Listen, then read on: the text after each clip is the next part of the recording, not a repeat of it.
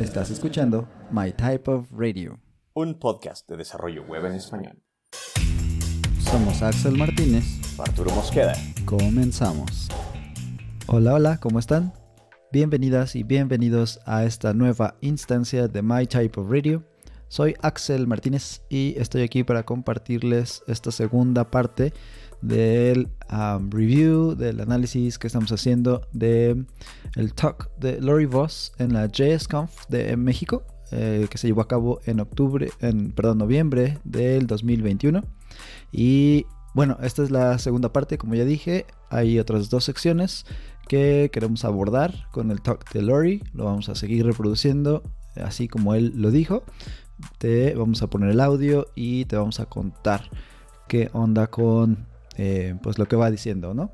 Bueno, ojalá que te agrade, ojalá que te haya gustado la primera parte y por eso estés en esta segunda. Si no te habías dado cuenta que esta era la segunda, bueno, ahí está también el otro episodio listado en nuestra página mytypeof.dev, mytypeof.dev. Ahí está nuestra página con todos los episodios disponibles. También nos encuentras en un montón de plataformas como Spotify, Apple Podcasts, Google Podcasts, Amazon Music, y un montón de otras aplicaciones específicas para podcasts, ¿no? Podchaser y bueno, más. Sin más em, preámbulos, te voy a dejar ya con el contenido. Ojalá que te agrade. Y aquí andamos. So now we come to our third section, the real core of our data, which is technology choices. Uh, not who's doing it or what we're doing, but how. Uh, we have some special ways of measuring this Uh, that it's worth taking a second to explain.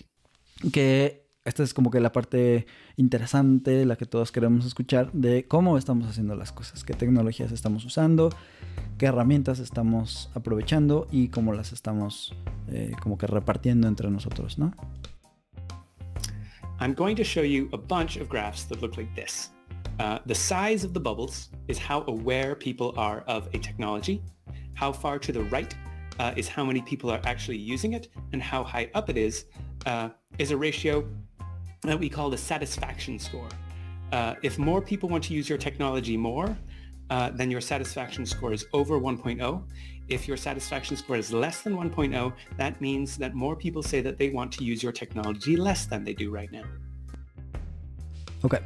Y para esto vienen un montón de gráficas muy interesantes en las que tenemos dos ejes, pero además tenemos el tamaño de una bolita que representa pues la tecnología. En los dos ejes te puedes mover hacia arriba y abajo y a la izquierda y derecha. Si te mueves hacia arriba y abajo es qué tan felices están tus usuarios, qué tan contentos están con tu tecnología. Y eh, entre más arriba es más contentos y entre más abajo es menos contentos. Abajo del 1.0 es de verdad quieren usarlo lo menos que se pueda y arriba del 1 es lo quieren utilizar más. Luego a la izquierda y derecha es qué tanto realmente se está utilizando. O sea, cuánta gente está utilizando la tecnología. Entonces más pegado a la izquierda pues es más pegado al cero. Y más a la derecha es va creciendo el, la cantidad de, de usuarios. Y luego el tamaño del puntito, porque son una distribución de puntitos, te dice qué tanto eh, se conoce esta tecnología. ¿Va? Entonces, ¿qué tanto se conoce el tamaño del puntito? ¿Qué tan arriba o qué tan abajo está? Es la satisfacción. Y el uso que se le da es más a la izquierda o más a la derecha. Entonces te voy a platicar mientras vaya viendo estas slides cómo se ven esos puntitos y en qué parte de la gráfica se ven. ¿Va? I'll also show you a few graphs like this, which show how these numbers changed from 2020 to 2021. Um, if you go to the right, that means you gained users. If you go left, you lost users. If you go up, your users got happier. If you go down, your users got less happy. Uh, you'll see that a very common pattern as a technology gains users is it loses satisfaction, since early users tend to be a better fit than later adopters. Y también hay otra que compara los años en, eh, en la encuesta. Entonces dice, comparamos 20, 2020 contra 2021 y te decimos quién ganó usuarios, quién los perdió, o más bien dónde queda el puntito si se recorrió, qué tan contentos están sus usuarios o qué tan a disgusto fueron quedando conforme pasó el tiempo, ¿no? O sea, en el cambio de año si el, si el puntito se movió más hacia arriba, si se movió más hacia abajo, más a la izquierda o más a la derecha, hay, una, hay un cambio de año con año. Entonces esa gráfica también la va a presentar para diferentes eh, tecnologías. The first technology choice we looked at was the start of the process, which is design. Uh, this is a great example of how these graphs work. Entonces aquí estamos viendo una, un slide de las herramientas de diseño y el título es Figma se lleva a la delantera en cuanto a diseño. Y está muy interesante. A ver si explica un poco más por qué. You can see that everyone has heard of Adobe XD. The bubble is huge, but usage is only 36%. Satisfaction is 1.4, so its users are happy, but Figma blows it and everything else away. Figma's usage is 62% and its satisfaction score is 8.8. Uh, nearly everybody else on this graph is below 1.0, so they have unhappy users. Entonces, dice, este es el ejemplo perfecto y te lo voy a contar. Tenemos un Figma que está hasta arriba, hasta la derecha, y es pues bastante grande el punto. Y lo que está diciendo es, tuvo más del 60% de uso pero además tuvo un nivel de satisfacción del 8 punto y cachito, dijo, ¿no? Aquí en el slide no se ve por eso, no todos los, eh, los porcentajes eh, cerrados, pero está lejísimos de todos los demás. Tenemos en, este slide, por si has escuchado de ellos, está Framer, Adobe XD, Balsamic, Sketch, Zeppelin y también InVision. De esos yo he utilizado, creo que Sketch, InVision y Zeppelin, además de Figma. Entonces, muy interesante porque Adobe XD pues tiene más o menos el mismo tamaño de bolita que Figma, pero está pues abajo, abajo, cerca del pasadito del 1 por el 1.0 que dijimos están satisfechos, pero ni siquiera le llega cerca al 8 punto y cachito de Figma, ¿no? Entonces, pues la gente está usando y está disfrutando mucho Figma, que eso es la conclusión de este slide. A big category of our questions was about CMS, or Content Management Systems. Uh, the reason that we spent a lot of time on it is because of the answer to another question, which was, what third-party APIs do you use to put your site together? The most popular one was authentication, but there's no mystery in that question. People use Google, Facebook, Twitter, and GitHub to log in. Uh, the next, however, was content management systems, and there the field is much more crowded because there are so many CMS, we had to split them up into groups. Okay. hay una pregunta que dice Third Party Services by Usage. O un análisis, pues. Lo que dice es a qué servicios de terceros eh, estás incorporando en tus proyectos, ¿no? Entonces, uno es la autenticación de usuarios.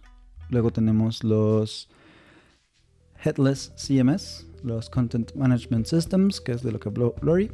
Luego tenemos eh, el manejo de assets, de imágenes, de videos, etcétera, etcétera, de audio y luego las bases de datos headless y por último el headless e-commerce, ¿no?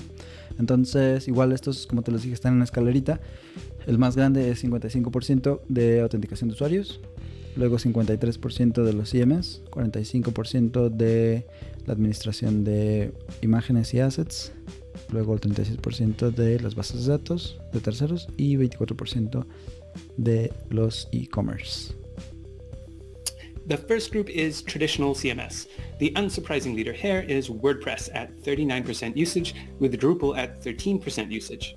Uh, but they both have low satisfaction scores, well under 1.0.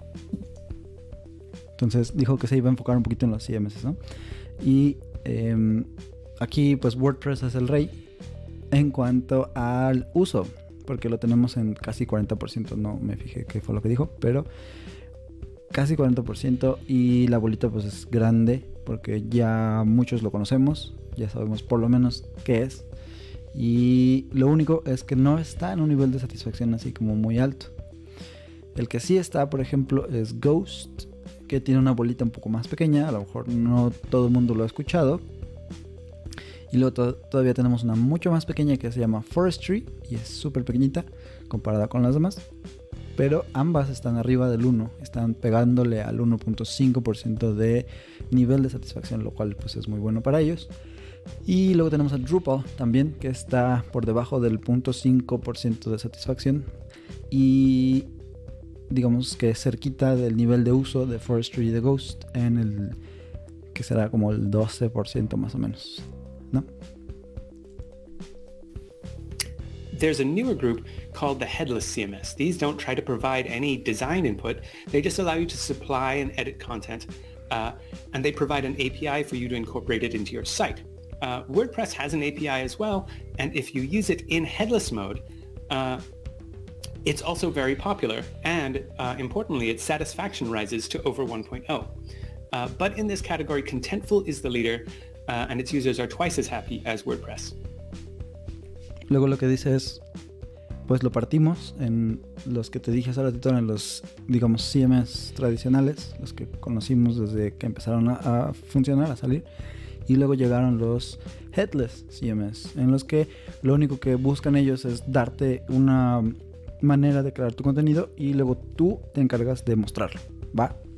Entonces aquí solamente agregas este todo digamos como en un en una en un dashboard, en una plataforma así y luego te dejan una API libre para ti para que tú puedas consumir esa y ya sea con tu no sé, Next, Next o con React puro y, duro, así nada más y cosas así, ¿no? Entonces, en esta tenemos varios. Tenemos WordPress en su modo, digamos, headless, porque bueno, ellos también se subieron a este como tren, ¿no? A la tendencia de, de dejarte solamente la API y no dedicarse a nada más. Entonces tenemos WordPress, Contentful, Strappy, Sanity, Prismic, Content Stack y Agility CMS. Lo que está muy interesante es que WordPress tiene mucho uso. Otra vez, estamos hasta casi la derecha, en el 20 cachito por ciento. La bolita pues es más o menos de buen tamaño. Creo que es la más grande que puedo ver aquí en el slide. Y eh, está arribita del 1.0. O sea que sí hay satisfacción. Sí están, digamos, contentos los devs que lo usan, ¿no? Pero hay varios que están más arriba. Y el que dijo Lori es Contentful.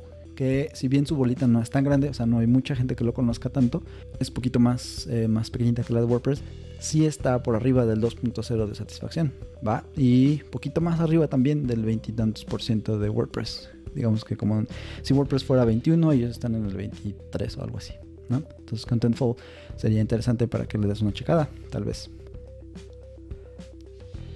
Luego tenemos a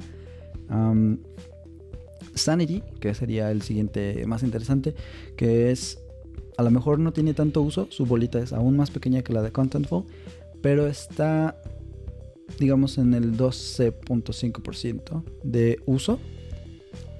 Y también lo tenemos por arriba del 3.0 de satisfacción. Entonces, a mí se me hace que ese es uno de los que yo voy a revisar pronto. Porque se me hace muy, muy interesante la propuesta. Y bueno, el hecho de que tenga un nivel de satisfacción tan alto, pues está, está padre. El nivel de awareness, que tanto la gente lo conoce, no es muy grande, pero pues vamos a ver. A newer category is what I'm calling the design-led CMS. These tools make the visuals of the content a priority, uh, and they provide sophisticated visual editors, often with libraries of templates to help you get started. Uh, a surprise to me uh, was that the leader here is Wix, although its satisfaction is well below 1.0. Um, Webflow is both popular and has happy users, uh, as does Builder. Luego también separó a los CMS que tenían el enfoque un poco más del otro lado ahora en cuanto al diseño de cómo se ve tu contenido, ¿no? Entonces le dan prioridad a esa parte y Wix tiene bastante uso, poquito más del 11% tal vez, pero su nivel de satisfacción no es como tan grande, quedó por debajo del punto 5, ¿no? Pues no parece que la gente esté muy contenta con él. Con el que sí parecen estar contentos es con Webflow, que tiene un nivel de satisfacción arriba del 1.0. Su esferita no es tan grande, pero pues sí hay gente que ya lo conoce. Y luego tenemos a Builder, que es todavía como un poquito más arriba. La bolita ni siquiera se ve, solo puedes ver el, el tag ahí que eh, arriba del de, 1.0. ¿no? Luego está otro que se llama Weebly y Squarespace, que bueno, yo he visto muchísimo anunciado en videos de YouTube como patrocinadores de YouTubers y cosas así. Squarespace está por ahí también.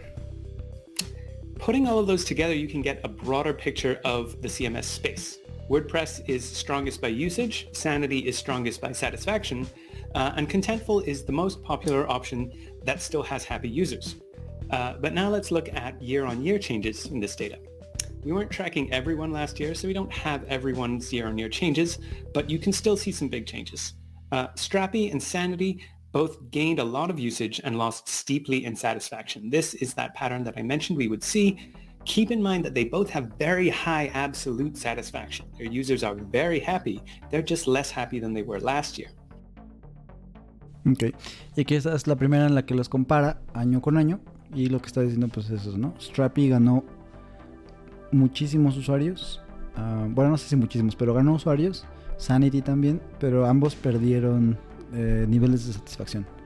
En general, lo que dices en general no es necesariamente que se hayan ido en picada, sino que mientras más usuarios tienes y más pasa el tiempo, un poco más va bajando tu nivel de satisfacción en general, ¿no? Porque la perspectiva pues va cambiando.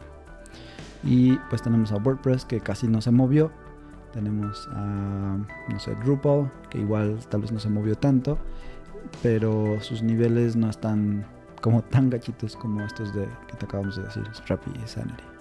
Uh, the other obvious change of note uh, is WordPress, which is losing usage.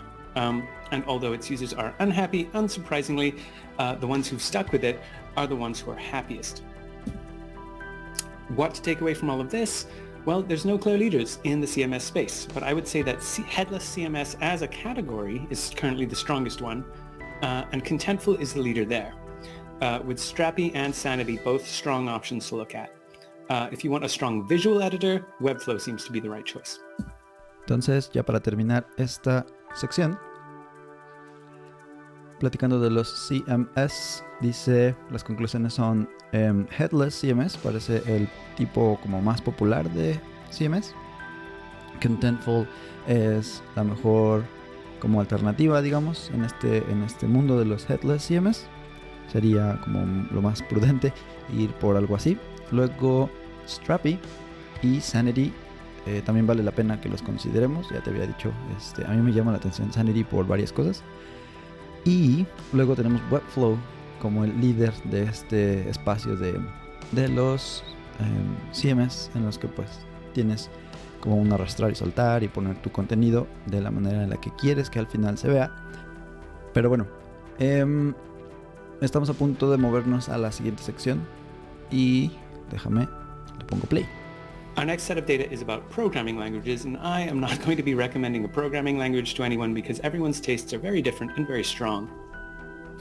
Entonces no va a recomendar un lenguaje en particular a nadie. Cada quien tiene sus gustos y pues pueden ser como muy fuertes, ¿no? Y además son muy diferentes los gustos de cada quien.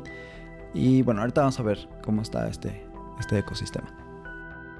Um, but it is interesting to see the breakdown uh, because the results are something of a surprise.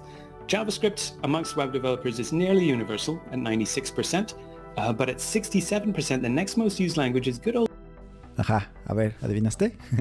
Noventa y tantos por ciento, 96 creo que dijo, es JavaScript. Creo que esta es una parte un poco obvia para quienes estamos en este, en este ecosistema ya, en este mundo del desarrollo web. JavaScript es eh, universal, ¿no? Es lo que dice aquí su slide. Y bueno, después dice viene un 60 y creo que dijo 7% de otro lenguaje que tiene muchísimo uso en desarrollo web. ¿Adivina cuál es? Chan chan chan. SQL. Um, TypeScript comes in very strong at 60%, uh, and then Bash, shell scripting, comes in at 52%. Entonces los que siguen serían TypeScript y Shell um, para hacer como tus, tus um, Shell scripts en Bash. Y eso es algo interesante. Pero bueno, ya te dejo que lo escuches más bien. I think the biggest surprise here is TypeScript. Uh, TypeScript claims to be just JavaScript, but TypeScript developers don't seem to think that. Uh, they call themselves TypeScript developers. They don't call themselves JavaScript developers. Uh, TypeScript is at 60% usage overall, but 15% of users identify TypeScript as their primary programming language over JavaScript. Ok. Muy interesante que dice, bueno, TypeScript es como el 60 y cachito por ciento de uso en general, pero Dice, las personas que lo utilizan se consideran a ellos mismos este, o a ellas mismas developers de TypeScript. O sea, no dicen yo soy un JavaScript developer que usa TypeScript o no juntaron esos dos, digamos, en uno solo.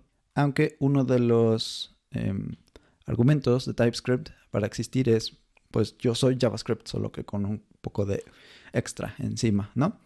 Me encantaría que tuviéramos una instancia dedicada a TypeScript. Eso está también aquí en la, en la lista de eh, pendientes para las nuevas instancias. Una lista bastante grande. Pero, bueno, para que lo tengas en cuenta, ¿no? Entonces, según esta encuesta, los desarrolladores que usan TypeScript se consideran a sí mismos eh, o consideran al lenguaje como algo independiente, como algo, como su propia, eh, su propio lenguaje, ¿no? Que, no es necesariamente algo malo, solamente es algo pues que llama la atención. Uh, while 55% of people say that JavaScript is their primary programming language. What about the year-on-year changes in the language data? There's a ton to talk about here. Obviously, TypeScript is gaining a ton of share and its users are happier than they were before, which is unusual. Um, in the bottom right, Rust and Swift are gaining users but falling in satisfaction, which is much more like the usual pattern. Uh, in the top left, you can see that PHP is mostly static, um, and Ruby and, B- and Bash are both losing share. Uh, and then there's the bottom left. JavaScript is losing share and losing satisfaction. Chan chan. Muy loco que se puso esto ya. Porque dice, lo primero que hay que notar es TypeScript. Aquí yo estoy viendo la gráfica, entonces tenemos a hasta la derecha la, eh, el, que tantos lo usan y hacia arriba y abajo qué tan satisfechos están. Entonces, muy a la derecha y muy arriba está TypeScript y es lo que dice, o sea, creció en uso pero también en satisfacción, lo que está, pues no es, no es normal, ¿no? Eh, y bueno, algo, algo bueno debe decir del, de la experiencia de uso de TypeScript. Que ya te digo, me gustaría tener un episodio, una instancia acerca de eso. Luego dice, tenemos a Swift y a Rust, que son lenguajes pues que ya sabemos que son muy rápidos. Uno especialmente eh, orientado como para hacer las aplicaciones de macOS o iOS, ese, ecosistema. Y el otro eh, igual para ser muy muy eficiente con los recursos y que hay muchas herramientas nuevas que se están haciendo en Rust para hacer cosas rápidas y bien, y etcétera, etcétera, ¿no? Pero lo que dice es, bajó un poquito el, usage, la cantidad de usuarios que lo utilizan y también bajó un poquito la satisfacción, al igual que con Swift, lo cual pues no era de... Eh, para sorprenderse. Y eh, JavaScript está perdiendo un poco de uso y también un poco de satisfacción. Dice PHP se quedó pues, ahí más o menos. Y bueno, por ahí tenemos también en este slide a, Shell, a Go, uh, se ve por ahí C Sharp, C, Python y así, ¿no? Entonces, de la gente que contestó, pues eh, seguramente has escuchado de todos estos lenguajes o los has utilizado y bueno, ahí está también representado en esta gráfica. What is going on there? What I think this shows is a larger problem for the JavaScript language, which is that it is overextended. If you want to make a website in 2021, you have to use JavaScript or TypeScript. That's not good. It means that people who don't like JavaScript, people who aren't, ha- uh, they're going to have to use it even though they hate it. People who aren't happy in a language are not going to write it well. We have to free the web from JavaScript. Uh, este es uno de los puntos interesantes y por lo que una de las como partes importantes de por qué me llamó mucho la atención este talk. Dice en su slide de aquí, que ya cambió, dice la trampa de JavaScript. Los desarrolladores escribiendo para web están forzados a utilizar JavaScript o TypeScript, dice, ¿no? En su caso. Eh, y eso no puede ser muy positivo porque hay mucha gente a la que no le gusta la, la ergonomía, la sintaxis, la ideología de cómo se utiliza JavaScript, el lenguaje como tal. Y entonces la gente que no está contenta con el lenguaje no lo va a escribir bien, no va a hacer unas aplicaciones, eh, digamos, de la mejor manera, ¿no? Con, con, buenos estándares, buenas prácticas, etcétera, etcétera. Y es algo que deberíamos cambiar, dice Lori. Deberíamos liberar a la web de JavaScript. ¿Tú qué opinas? Déjanos un comentario por ahí en Twitter, en Instagram o Facebook. Ya sabes, arroba mytypeofradio, todo junto, para saber... Eh, ¿Qué piensas tú al respecto? Yo te digo mi opinión después. One possible route for doing that is WebAssembly or WASM. Uh, WASM provides a mechanism for any programming language to be compiled down to a simple form that can be executed at near native speeds inside the browser. Uh, people have done this with Rust and Go, uh, and they've even done it with Python and PHP by including the interpreter along with the compilation. This is a very exciting development. But what does all this mean for you? Well, JavaScript for the moment still seems to be pretty inescapable. Uh, but learning TypeScript looks like a good choice, uh, or at least good for your career. I think of TypeScript as a big project choice. It is essentially automated testing, uh, and tests are great as your team scales up. Um, on smaller projects, I prefer JavaScript, but then I prefer JavaScript anyway, so what do I know? Ok. Este. Dice, una de las formas en las que podríamos liberar a la web de JavaScript, de las garras de JavaScript, es utilizar WebAssembly, ¿no? Que también es otro tema que a mí me encantaría eh, explorar un poco más contigo aquí en este podcast. Y dice, um, bueno, también conocido como WASM, ¿no? W-A-S-M, WebAssembly, la idea que es aquí, que puedas tener otros lenguajes eh, con los que sí estás cómodo, eh, donde te gusta la ergonomía, donde te gusta la sintaxis, la ideología de cómo se utiliza y eh, del código que tú escribes ahí compiles a, algo que el, em, que el navegador entienda y entonces puedas crear tus aplicaciones en el lenguaje que pues para ti sea más cómodo, para ti sea más eficiente escribir, por ejemplo, ¿no? Y que no te veas obligado o obligada a escribir en un lenguaje que no te gusta. entonces, bueno, dice eso, podría, podría venir, ¿no? Em, tiene un rato que, WASM existe y que medio está disponible y que podrías realmente jugar con él. Pero bueno, hay otras cosas ahí este, involucradas. Entonces, dejámoslo por ahí, así como él lo dejó, eh, como una alternativa, ¿no? Que, que podría venir en el futuro. Y luego vienen las conclusiones acerca de los lenguajes. Dice, JavaScript is inescapable for now no podemos escaparnos de JavaScript. Vamos a tener que utilizarlo, aprenderlo, moverle un poquito en algún punto de nuestra, de nuestra carrera si estamos haciendo web dev. Y dice, bueno, después, learning TypeScript is a good idea. Especialmente dice, em, si trabajas en una compañía grande, si lo estás este, si las aplicaciones que creas están dentro como de estas big companies, en el enterprise y cosas así, vale la pena aprender TypeScript porque tiene pues muchas ventajas, ¿no?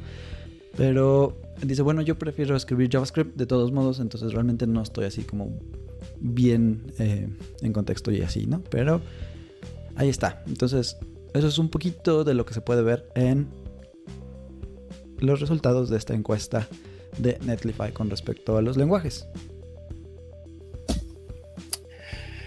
Now for a very quick section, we didn't ask about a lot of backend technologies, but we were interested in what people were using. Uh, some answers were obvious and unsurprising. Containers like Docker and orchestration, orchestration like Kubernetes are very popular, uh, and lots of people use microservices. Okay. Dice que no hubo una pregunta muy específica, pero sí tiene por aquí un slide de los, las técnicas de server side, ¿no? Y bueno, lo que dice es Docker es muy popular, Kubernetes también, em, orchestration, em, todas esas cosas que son más como de la gente que le sabe mover a lo de la infraestructura y cosas así. Em, pero bueno, aquí están representadas como, como digo, ¿no? Entonces tenemos, por ejemplo, containers que su uso está pegándole al 50% y su satisfacción casi digamos que está como en el 3 y cachito, 3 y medio por ahí. Es que estoy viendo el slide nada más, no, no puedo eh, como poner mi mouse encima del slide ni nada, pero seguramente ahí, ahí puedes ver la información más detallada, ¿no? Y con más este exactitud, supongo algo que me llama la atención aquí, pues a lo mejor los microservicios, que también es otro tema que me encantaría eh, tomar por ahí. Los microservicios están arriba del 4, entre el 4 y el 6, o sea que digamos en el 5, en el punto, en el 5.0 de satisfacción. Y un poquito arriba del 40 y no sé, 2%, ¿no? Entonces están los microservicios como técnica están un poquito arriba de los contenedores. Orchestration en su caso está más abajo de containers en satisfacción como por ahí del 2.3. Y más a la izquierda significa que hay menos personas que le mueven a esta parte de orchestration, ¿no? Y bueno, aquí no estoy muy seguro, no conozco demasiadas cosas, entonces así lo voy a dejar. Pero tenemos otras, otras eh, técnicas, otros conceptos como dice aquí um, Functions as a Service, Gateways, Event Hubs y bueno, ahí, ahí está esa información. But there was a surprise in this data, and it was serverless functions. Uh, Netlify has built-in support for serverless functions, so obviously we are big fans, but we were not prepared for the finding that 46% of people say that they are using serverless functions. That is nearly half of developers. Uh, that makes it an extremely mainstream choice. That explains why a lot of the frameworks that we're about to look at in the next section have made serverless functions a first-class feature of their framework. Which brings us to our final and biggest question, which is about web frameworks. There are... Ay, sorry, se me fue.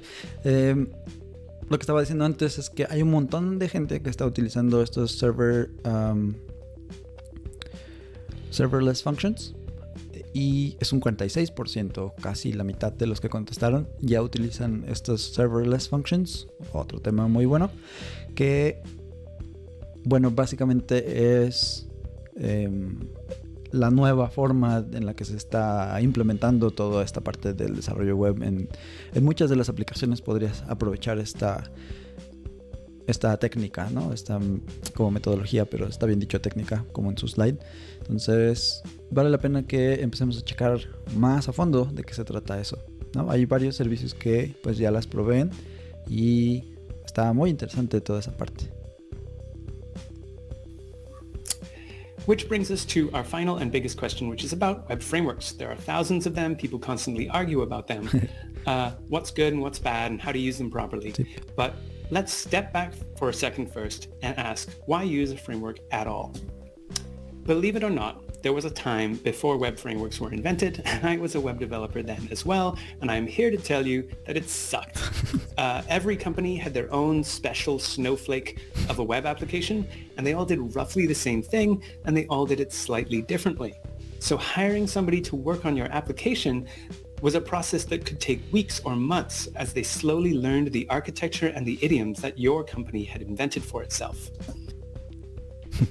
Entonces, dice, ahora nos vamos a meter con los web frameworks y aquí pues ya sabemos, ¿no? Todo mundo eh, siempre está discutiendo de cuál es el bueno, cuál no está bien, porque uno sí, porque otro no.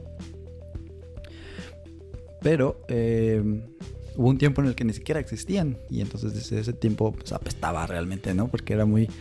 Eh, muy común que encontraras que entraras a una empresa donde pues cada quien había hecho su propio framework para desarrollar su aplicación y entonces el tiempo que te tomaba aprender este framework, los idioms, dice todos las, los pequeños conceptos que estaban alrededor de la lógica de negocio, pues era tiempo que no podías usar para realmente escribir tu, tu feature o escribir o arreglar algo, ¿no?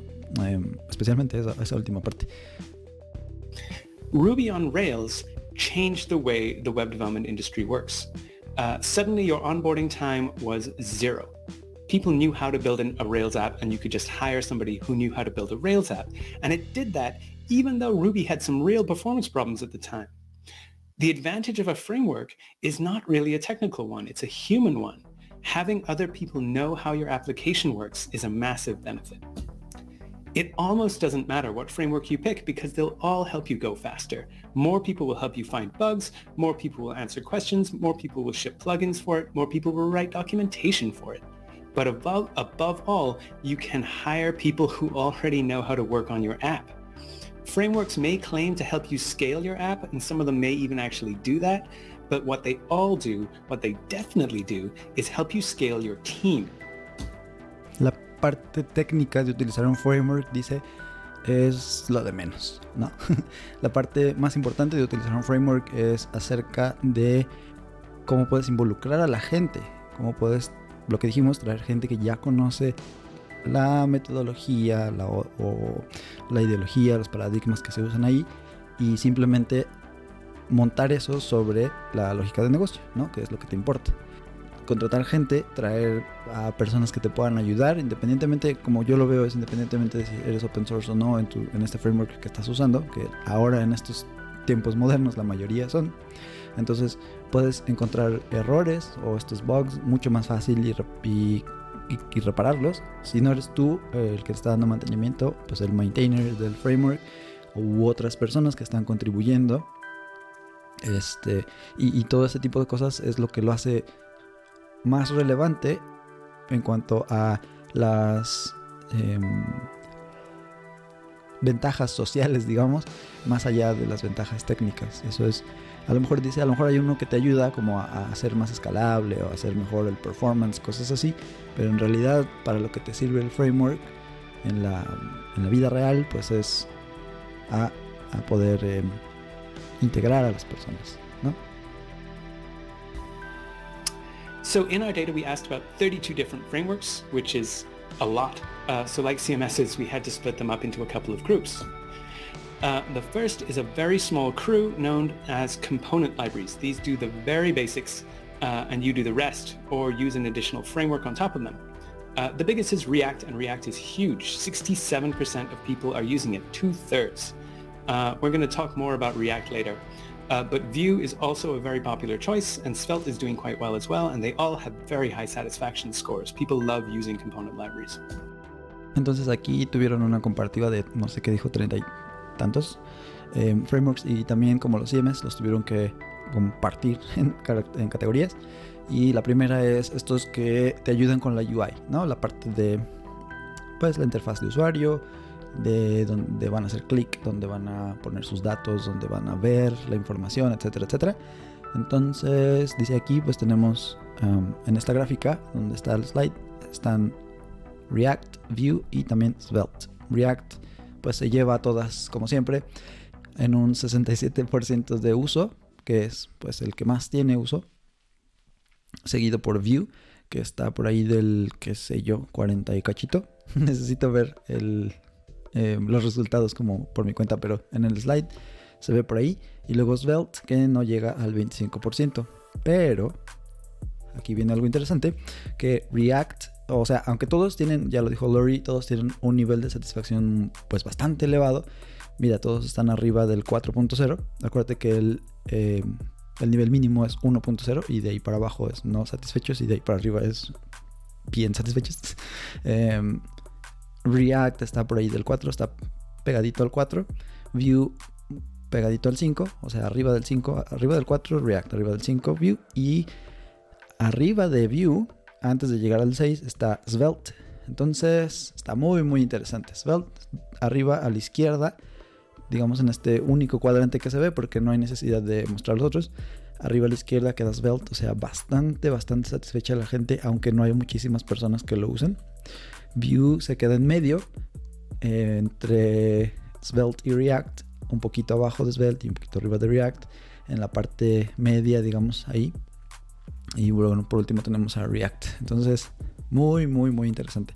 Especialmente porque estos son resultados que obtuvieron pues el año pasado, ¿no? Entonces, ahora ya se vienen otras encuestas y otros resultados para este nuevo año, 2022, que ya estaremos analizando, digamos, a lo mejor el próximo año o a finales de este mismo. Y vamos a ver qué show, qué tanto se ha movido esto, ¿no? ¿Cuál es la, percepción que se tiene al respecto de, estos frameworks en la comunidad? Pero hay que seguirle, a ver qué más hay. Then there's static site generators or SSGs. Um, these are the UN frameworks. They produce flat HTML to the user and little or no JavaScript on the client side, uh, but they save you a lot of work on the server side. The current winner in this category is Gatsby, uh, but we'll see a, a little later why that choice might not be so simple. Uh, another possibility is Eleventy, which is smaller, but has huge satisfaction. Ok, luego siguen los on frameworks, creo que le dijo. Um, esto que le dicen el server side generated content es un tema muy interesante en el que, bueno, tienes un framework que lo que te va a arrojar es HTML, CSS y JS. Se oye bien raro, ¿no? Bueno, esos eh, realmente son como para páginas estáticas donde tu contenido pues es un poco menos, menos dinámico, no es, no es una aplicación como tal, vaya. Entonces, un blog, por ejemplo, es un ejemplo excelente. Y Eh, dice aquí, Gatsby lleva la delantera por bastante, déjame decirte. No llega al 40% de uso, pero está muy alejado de los demás. Los demás apenas van llegando al 20%, ¿no? Eh, el nivel de satisfacción está por arriba del 1, sí, casi llegando al 2, pero ¿qué crees? Hay otro que se llama 11T, que es otro de estos, que está llegando al, si no es que pasó, el 6.0% de satisfacción. Y, perdón, el 6.0, porque estos no son porcentajes. El 6.0 de satisfacción, y eso es algo que, dice, pues llama la atención, ¿no? Es, eh, es un proyecto más pequeño, es un proyecto más nuevo, es una comunidad pues más pequeña como se puede ver o como puedes escuchar y eh, eso vuelve un poco difícil la decisión de, de usar Gatsby o no. Dice ahorita les voy a explicar por qué. Pero bueno, en, este, en esta slide tenemos Gatsby, como ya dije, 11G, y luego tenemos Hugo, Jekyll, Hexo y Gritsum también. Entonces, ahí yo utilicé alguna vez Hugo, estaba, estaba padre, estaba muy ergonómico, igual que Jekyll, nada más que Jekyll creo que necesitas, si no me equivoco, es, en Ruby y Hugo es en JavaScript, es como esa diferencia. Ah, no, perdón, creo que era Hexo, el que se parece un poco más a Jekyll. La verdad ya no me acuerdo. Pero al final tenemos Gridsum, que ese sí lo he utilizado, de hecho eso es con lo que hice mi página web personal. Gridsum es, digamos, el Gatsby para Vue, ¿no? Esa es un poco como la idea. Pero bueno, ahí está. Uh, another possibility is 11T, which is smaller, but has huge satisfaction. The next group is kitchen sink frameworks, uh, because they do everything and the kitchen sink. Um, the major outliers in this data are already clear. Next.js, which is closely tied to React, has 43% usage and sky-high satisfaction. Nuxt, which is closely associated with Vue, is roughly as popular relative to Next as Vue is to React, so it's about half at 25%. SvelteKit is tied to Svelte, obviously, uh, and it corresponds roughly to the popularity of that library at 8%. Y bueno, los que siguen son los Kitchen Sink Frameworks, que es como el, el framework para el framework, como Next. Um, y bueno, ese ya sabemos es el, el, más popular y tiene un nivel de satisfacción muy grande. Luego está Nuxt también, que es la versión de Next para Vue. Bueno, ya, ya no es así realmente, pero fue inspirado eh, con esas bases en sus orígenes. Y luego tenemos a SvelteKit, que es básicamente esa misma idea, ¿no? Tienes un framework para el framework. Y ah, bueno, ¿a qué nos referimos con esto? Bien rápido. Eh, SvelteKit no lo conozco, la verdad, pero eh, Next, y por lo que entiendo Next es tienes por ejemplo el routing es automágico porque tú creas tus eh, tus carpetas y eso te va a dar como todas las rutas que necesitas y no tienes que crear una configuración manual del router por ejemplo ¿no? y, cosas muy interesantes como esas eh, luego tenemos eh, otros otros varios frameworks que están aquí que son los kitchen sink eh, déjate los digo bien rápido nada más Está, por ejemplo, Angular 2 aquí. Um, dejaron a VuePress, Meteor, Zapper, Happy, Ember, Redwood.js, Blitz y Remix. Um, está interesante esta clasificación. Y te digo porque, por ejemplo, uno que no mencioné fue Vit. Y creo que se va a hablar un poquito del después. Que realmente pues no, no cabría en esta categoría, según yo. Pero Meteor, um, Redwood y. Ya. Esos dos. Esos dos se parecen entre sí. Pero van más allá, en mi opinión, de. De lo que podría ser eh, Next o Noxt, ¿no? Eh, de Svelte no puedo hablar mucho, pero creo que la misma idea. Porque Meteor te da un montón de cosas además. O sea, te da toda la parte de la base de datos, por ejemplo, el, el deployment, eh, el hacer las aplicaciones directamente para escritorio o para móviles con tu mismo codebase. Eh, por eso digo, no sé, me llamó la atención. Hay varias cosas muy interesantes ahí. Y sí, una instancia de Meteor va a ser buenísimo platicar de eso. Redwood también escuché hace poquito de él y te digo, es muy, muy similar. Lo que hace Redwood en cambio de Meteor, que hace como las cosas a su manera, es tomar como un stack de tecnologías que para que no te rompas la cabeza escogiendo, dicen, pues ya aquí está. Entonces vas a usar esta base de datos, esta capa de, capa de datos, esta UI y esta forma de comunicar unos con otros. Entonces tú ya nada más dedícate a la lógica de negocio y no te preocupes por más, ¿no? Es un poquito esa idea, pero estamos tomando, ellos dicen como esa parte de, eh, de lo que ya existe. Entonces por ejemplo GraphQL, eh, React y cosas así ya están incluidas y no son cosas que ellos mantienen, sino lo que mantienen es como este, este aglomerado de, cosas, ¿no? A diferencia de Meteor que ellos proveen, digamos, como la base y sí le puedes como cambiar la UI, por ejemplo, tiene soporte para otros eh, frameworks, pero en, su base, en su origen, pues es Mongo y una capa de datos específica de ellos, hecha por ellos, mantenida por ellos y bla, bla, bla. Entonces, bueno, ahí un poquito de la idea. Por eso, por eso digo que me llamó mucho la atención esta clasificación así, porque más bien está como muy, muy genérica, tiene muchas más cosas ahí que solamente, bueno, estos tres de los que habló Lori. Vite is a newcomer and a bit of an exception because it's not tied to any particular component library. It can work with React or Vue or Svelte uh, and a number of other component models. Um, it can be also be configured to work like an SSG, uh, which is true of several of these kitchen sinks. Vite has amazing satisfaction uh, and usage is already at 14%. Uh, SvelteKit is built on Vite. Sí, te digo, a lo mejor es un poco por lo nuevo que era Vite en ese momento, que realmente no sabíamos exactamente dónde clasificarlo, pero Vite es más una herramienta como de para hacer tu bundling, para hacer tu, eh, tu entorno de desarrollo, cosas así. Ya platicamos de hecho con Patak y estuvo buenísima esa charla, así que métete a aquella instancia una vez que termines esta para que aprendas más de Vite y de qué se trata y para qué sirve y bla bla bla.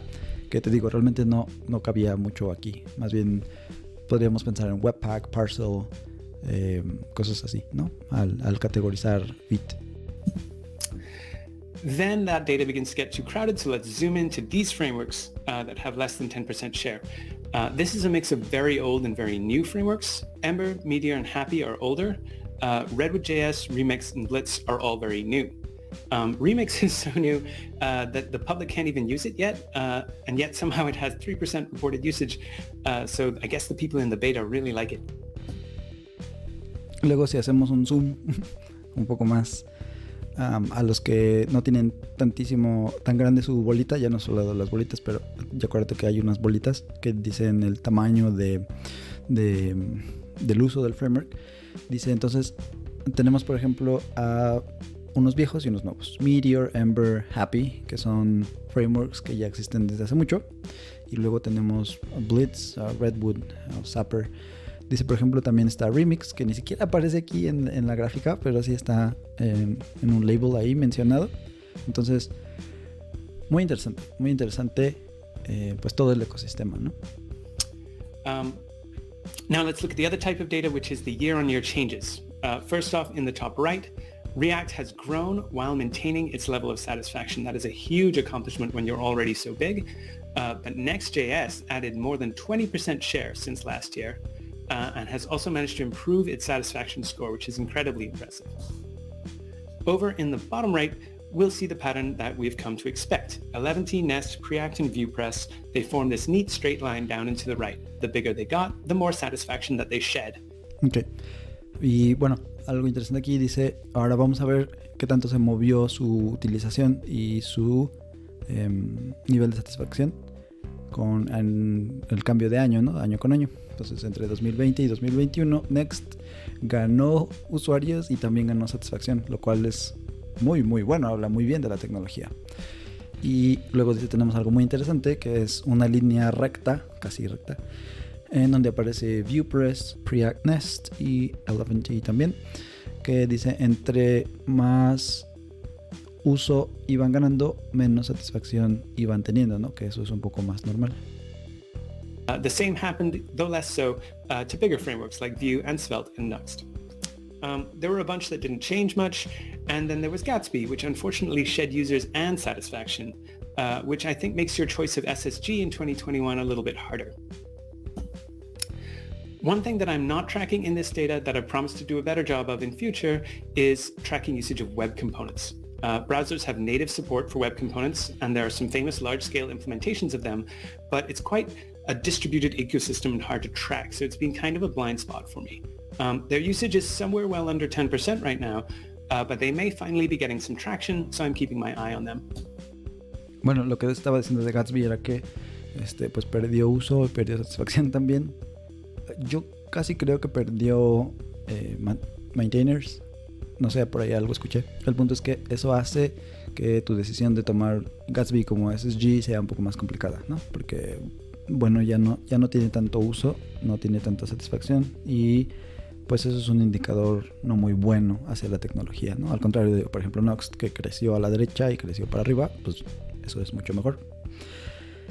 En fin, luego dice eh, que tenemos los web components, no los, eh, no los agregaron como tales a, a, los datos que tienen en la encuesta. Dice se está utilizando un poquito menos del 10%. No sabemos del nivel de satisfacción por lo que yo puedo ver aquí. Pero dice, bueno, estos podrían, podrían llegar en algún momento como a ser eh, más utilizados, ¿no? So, it's time to think about what all of this means for us. Is there a clear winner in frameworks? I don't think so. Uh, but there are some obvious strong choices. A component library of some kind is a good idea. Everybody likes using them. And the strongest of those is React. If you're looking for a kitchen sink, Next.js is the clear leader, Nuxt is a strong competitor, and Vite and SvelteKit are very interesting options. Uh, but because of the performance data that we were looking at earlier, you might not want a kitchen sink framework. An SSG might be a better choice for you, in which case Gatsby is the obvious choice, uh, but given its declining satisfaction and usage, you might want to try 11t instead. Venga, ahora están las conclusiones de los frameworks. Dice no hay un ganador real, clear winner. Eh, pero sí tenemos algunas ideas sólidas, dice. ¿Quieres una librería de componentes? Pues usa React. Eso es como lo que tiene aquí en el slide. ¿Quieres un kitchen sink? Utiliza Next. O puedes eh, ir por Noxt o SvelteKit. Entonces ahí está un poquito extraño porque em, no menciona, por ejemplo, en Noxt a Vue o en SvelteKit a Svelte como alternativas para el Component Library pero definitivamente lo son, ¿no? Entonces, en mi opinión, con cualquiera de esos tres la vas a armar muy padre. Em, especialmente si pues es un proyecto en el que necesitas mucha agilidad, ¿no? En el caso de Angular, que no lo menciona realmente y no es parte como de, de estas tendencias y cosas modernas y cosas así, en realidad Angular, por lo que yo entiendo, en mi perspectiva, es algo que sí es moderno, que sí implementa ideas, implementa Em, patrones pues muy válidos, muy actuales.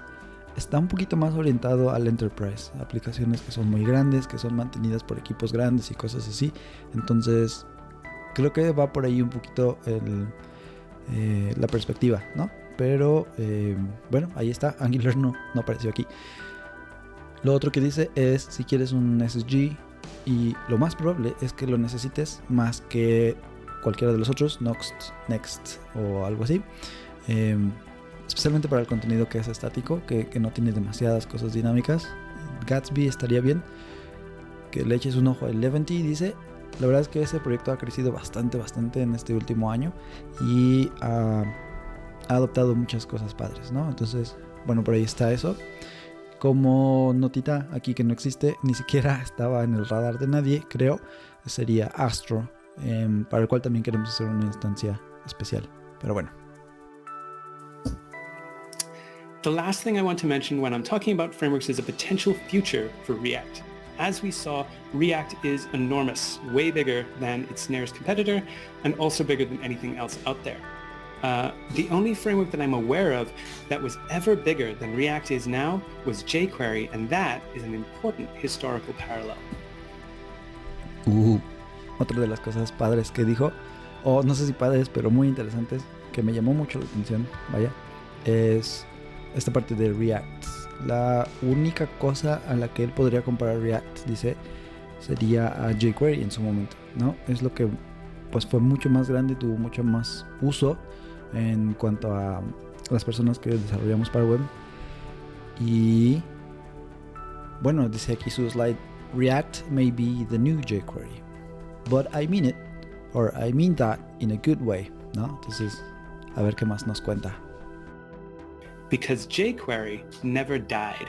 People say that they don't use jQuery anymore, but that's because something happened. Browser makers took the APIs that jQuery invented and built them straight into the browser.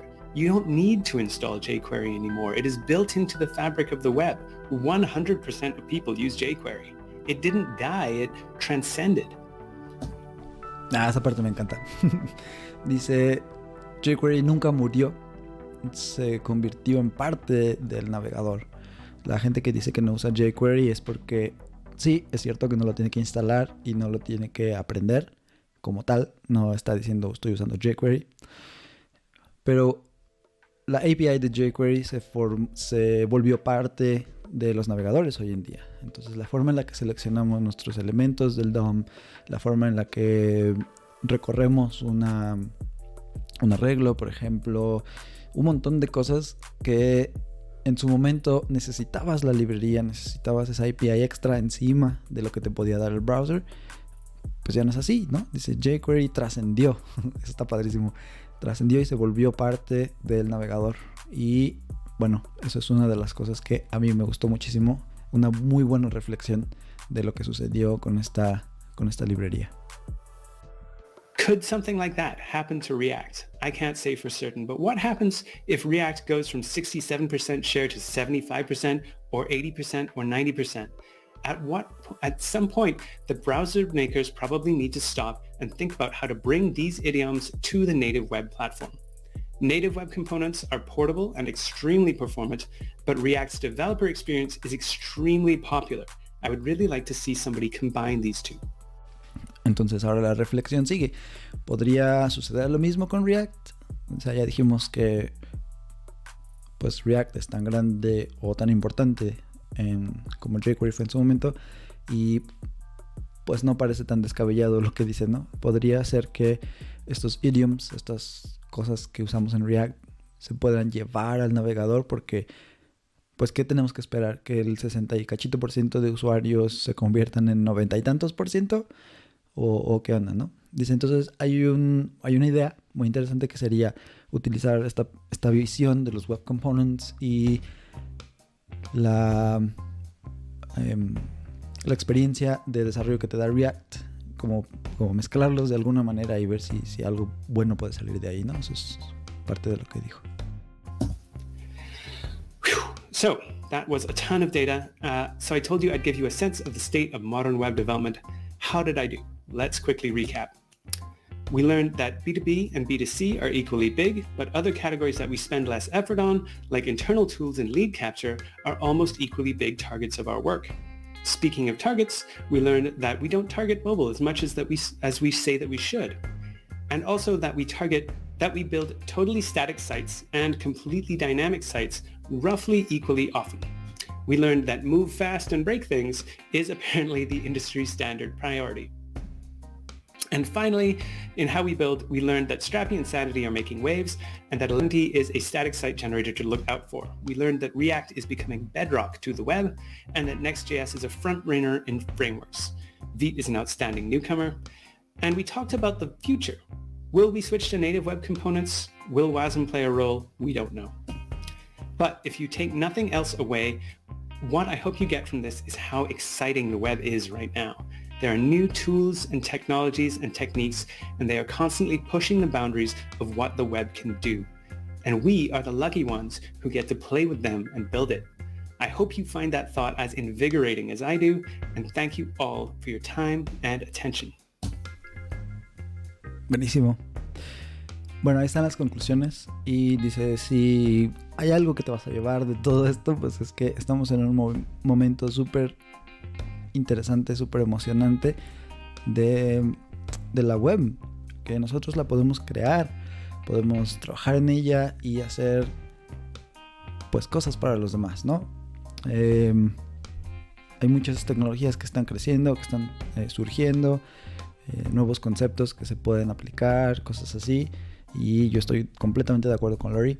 Estamos en un muy muy buen momento para estar vivos, para poder tener acceso a todas estas herramientas, para dedicarnos más a las lógicas de negocio, dedicarnos más al, al proyecto creativo que tenemos en mente y menos a como tener que configurar y, y tomar las herramientas para que funcionen correctamente. Es, es muy padre poder tener tantísimas cosas a la mano de las que podemos hacer uso y pues traer eh, estas experiencias, eh, estos contenidos a otras personas. ¿no? Por eso a mí me gusta mucho desarrollar para web, por el alcance que podemos tener y bueno, también por lo padre que es tener que estar eh, siempre al día, siempre cambiando.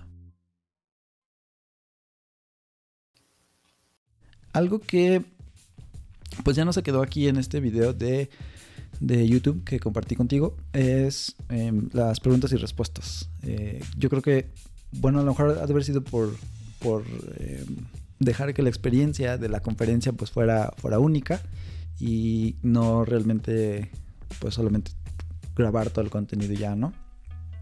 Pero hubo muy buenas preguntas que le hicieron a Lori. Le preguntaron, por ejemplo, por dónde empezar, y otras cosas bien padres. Entonces, para eso tenía respuestas muy buenas que también, pues me hubiera gustado verlas tenido aquí porque la verdad es que mis, mis notas no fueron así como muy vastas. Entonces, bueno, eso quedará para, para el recuerdo de quienes sí estuvieron por ahí, ¿no? Y, este sentimiento de, de, haberlo escuchado y haber aprendido un poquito más de, de él y de las cosas que existen ahora para desarrollar. Perfecto.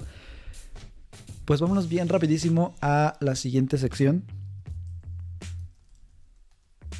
de nuestra instancia de My Type of Radio. Y esta sección se llama los picks o las recomendaciones random. Creo que un día tenemos que decidir cuál es el nombre que se va a quedar. Pero bueno, eh, en esta sección te compartimos una cosa que nos gusta Em, que te recomendamos para ver, para hacer, preparar de comida, etcétera, etcétera. Puede ser una revista, un otro podcast, un autor, un libro, etcétera, etcétera, etcétera. Cualquier cosa que em, nos haya gustado, que te queremos recomendar. Y bueno, mi recomendación sería música esta vez. Vamos a recomendarte Mandrágora. Mandrágora es un artista de música electrónica es. A mí me suena como Psytrance, como trance psicodélico. Hay dos álbumes que me gustan mucho en particular. Uno que se llama La Españolita, que es del 2015. Tiene 11 canciones, aquí lo estoy viendo.